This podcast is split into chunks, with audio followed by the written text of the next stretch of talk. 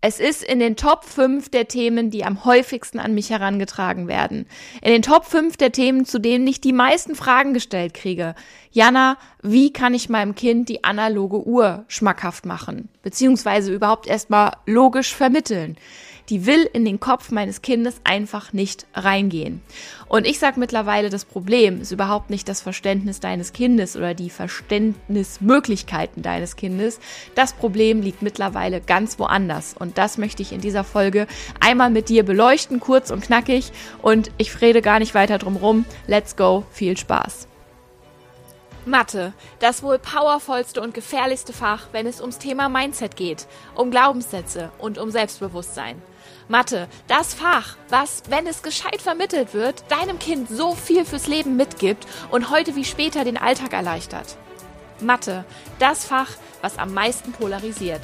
Hi, ich bin Jana, die Matheflüsterin, und in diesem Podcast erfährst du, wie viel Power in Mathe und Logik steckt, wie du dein Kind vor den negativen Glaubenssätzen beschützen und ihm eine gefestigte Grundlage ermöglichen kannst. Gemeinsam machen wir dein Kind Mathe stark. Schön, dass du hier bist und jetzt ganz viel Spaß mit Zwischen Mathe, Logik und Mindset. Ich möchte mich bei dir bedanken, dass du wieder eingeschaltet hast. Und von ganzem Herzen danke, danke, danke, denn wir haben mittlerweile mit diesem Podcast 7000 Menschen erreicht. Menschen, denen ihre Kinder am Herzen liegen. Menschen, die ihren Job lieben. Erzieher, Erzieherinnen, Lehrer, Lehrerinnen, die sagen, hey, ich möchte da mehr rausholen und egal wie unterirdisch dieses Schulsystem ist, ich entwickle mich weiter, ich erkundige mich weiter. Was kann ich machen, um den Kindern zu helfen? Und wir haben ja hier auch Patentanten, Onkel, Omas, Opas. Wir haben hier wirklich so, so viele tolle Menschen, die diesen Podcast hören und du bist einer von ihnen. Und dafür ein riesengroßes Dankeschön. Und das wäre ohne dich und ohne euch überhaupt nicht möglich, denn ihr leitet diesen Podcast weiter, ihr gebt ihm die Fünf-Sterne-Bewertungen, die uns helfen, dass er eben auch auf den Plattformen weiter ausgestrahlt wird, sodass wir noch mehr Eltern mit noch mehr Kindern erreichen. Und damit machst du mir und uns hier die größte Freude, die du uns machen kannst und das größte Geschenk. Für dich ist das ein Klick, um auf die Fünf-Sterne-Bewertung zu gehen. Für mich bedeutet das die Welt, denn ich stecke hier wirklich mein ganzes Herzblut in die Matheflüsterin, in diesen Podcast, in meine Seminare und natürlich auch in meinen Kurs und das ist das ist das größte Geschenk, was du mir zurückgeben kannst und ja, vielen vielen Dank dafür. Die Uhr.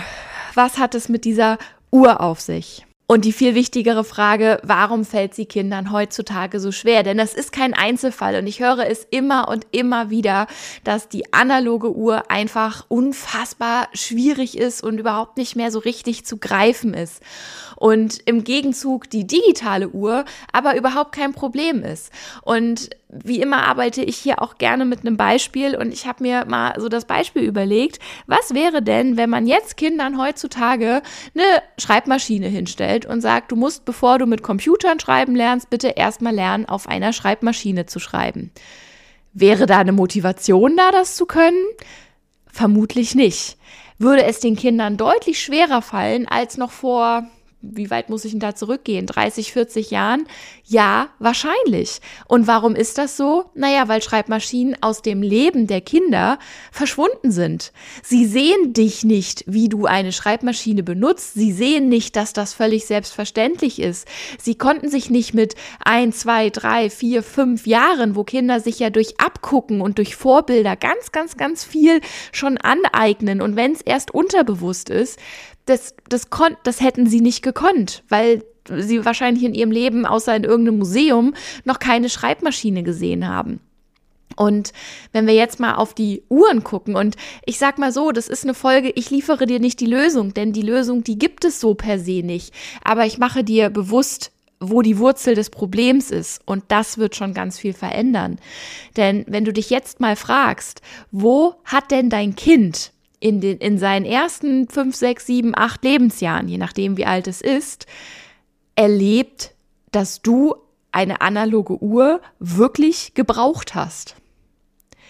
Denn Kinder lernen ja durch Ab nachgucken. Und wenn Kinder lernen, okay, Mama braucht das und das jeden Tag, sei es eine analoge Uhr, sei es die Waschmaschine. Also irgendwann wird ein Kind lernen wollen bzw. verstehen können, wie eine Waschmaschine funktioniert, weil sie hat dich da schon ganz oft an den Knöpfen gesehen. Und du hast die Knöpfe gedreht und du hast was ein Fach aufgemacht und da kam was rein und das wird ein Kind irgendwann imitieren können. Und im Zweifel landet einmal zu viel Waschmittel drin, ne? Und dann schäumt's einmal. Aber grundsätzlich ist das Konzept klar und dass man es braucht, ist vor allen Dingen klar. Dein Kind wird niemals hinterfragen, muss ich jetzt unbedingt lernen, wie eine Waschmaschine funktioniert oder nicht. Außer Hotelmama macht alles, aber das ist eine andere Geschichte. Aber die, Notwendigkeit ist vollkommen klar. Genauso wie mit einer Spülmaschine oder mit dem Umgang mit einem Laptop, den Umgang mit einem Smartphone. Das muss man Kindern nicht vermitteln, dass das wichtig ist, weil sie sehen ja, dass wir es täglich in Gebrauch haben. Ergo ist es wichtig, ergo muss ich das auch lernen. Ergo habe ich da auch eine ganz andere Motivation, das zu lernen. Und jetzt frage ich dich, wo braucht dein Kind in seinem Alltag zwingend die Nutzung einer analogen Uhr? Und wenn du mich das fragst, habe ich da auch keine Antwort drauf. Das ist das Dramatische an der Geschichte. Also das Einzige, was mir einfällt, und das ist sehr standortabhängig und auch noch von verschiedenen anderen Faktoren abhängig, zum Beispiel, wenn du dein Kind schon alleine auf den Spielplatz schickst und sagst, hey, du kannst zum Spielplatz gehen und kannst da spielen und sei bitte um 6 Uhr zum Abendessen wieder zu Hause oder um 18 Uhr, noch besser. Und dann hat dein Kind eine Armbanduhr an, ist auf dem Spielplatz und da ist sonst keine Uhr, da ist kein Wecker, der klingelt, da ist kein Erwachsener, der sagt, wir müssen jetzt los.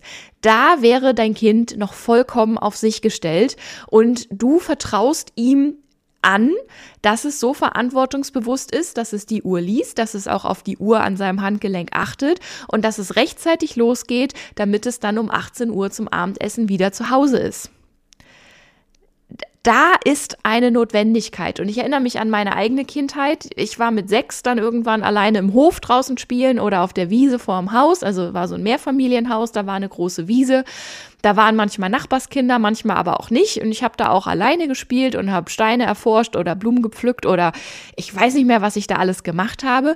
Aber Fakt ist, ich hatte meine kleine rote Armbanduhr mit meinen Pfeilzeigern äh, die ich zur Einschulung bekommen hatte in meiner Schultüte, die hatte ich am Handgelenk und es war ganz klar, um 18 Uhr zum Abendessen bist du bitte wieder zu Hause und solange das gut klappt, darfst du natürlich auch morgen wieder raus, weil dann können wir uns auf dich verlassen und du bist pünktlich da.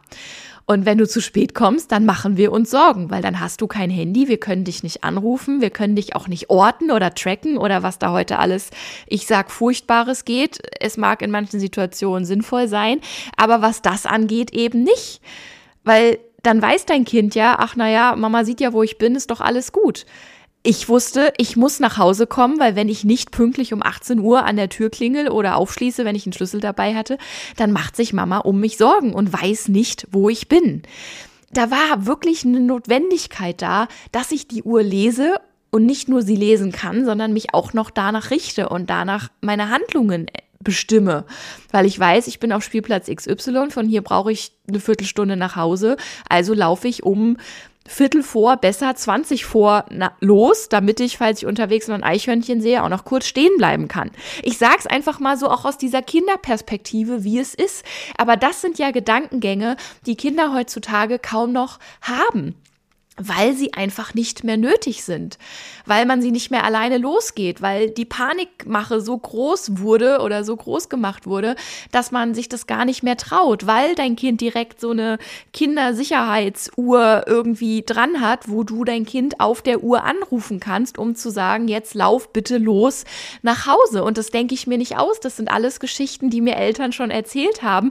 Auf meine Nachfrage hin, hat dein Kind denn eine Uhr am Handgelenk und muss es da selber drauf achten? Achten.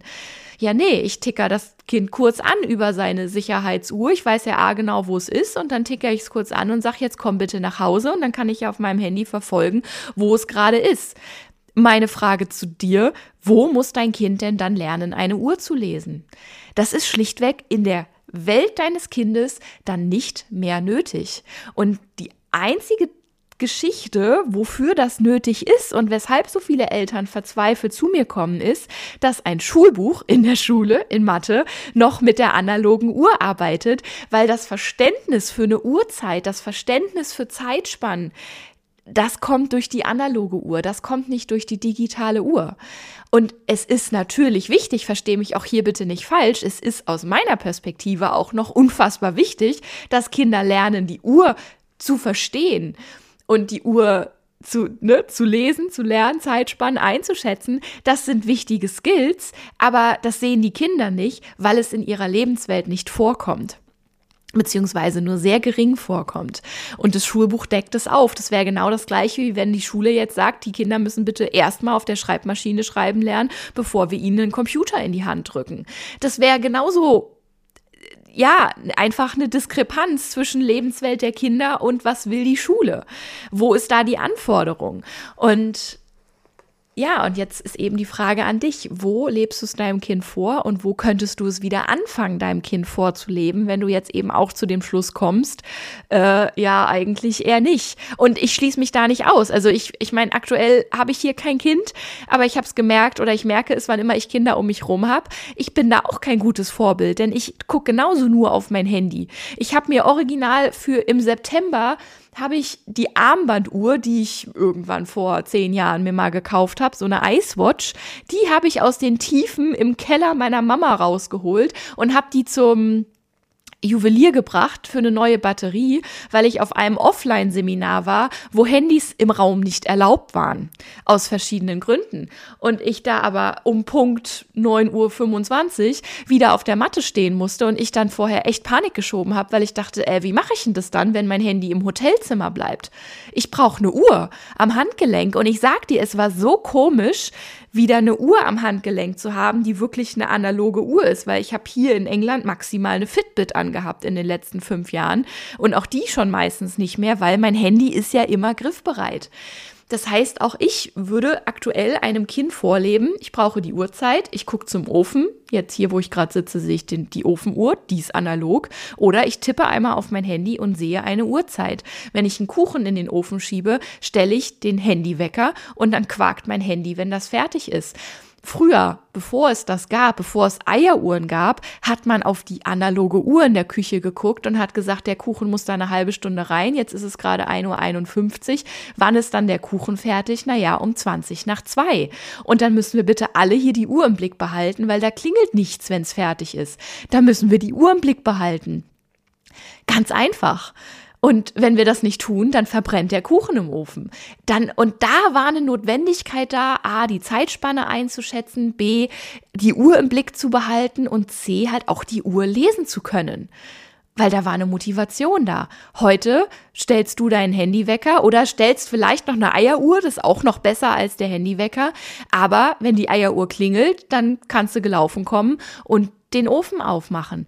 Keine Notwendigkeit mehr für eine analoge Uhr. Und ich könnte dir jetzt noch tausend Beispiele nennen. Ich will nicht, dass die Folge zu lang wird. Aber ich glaube, ich glaube, der Punkt ist klar. Und es gibt einige Beispiele mittlerweile, wo die Notwendigkeit für das Learning einfach im Alltag der Kinder nicht, nicht vorhanden ist.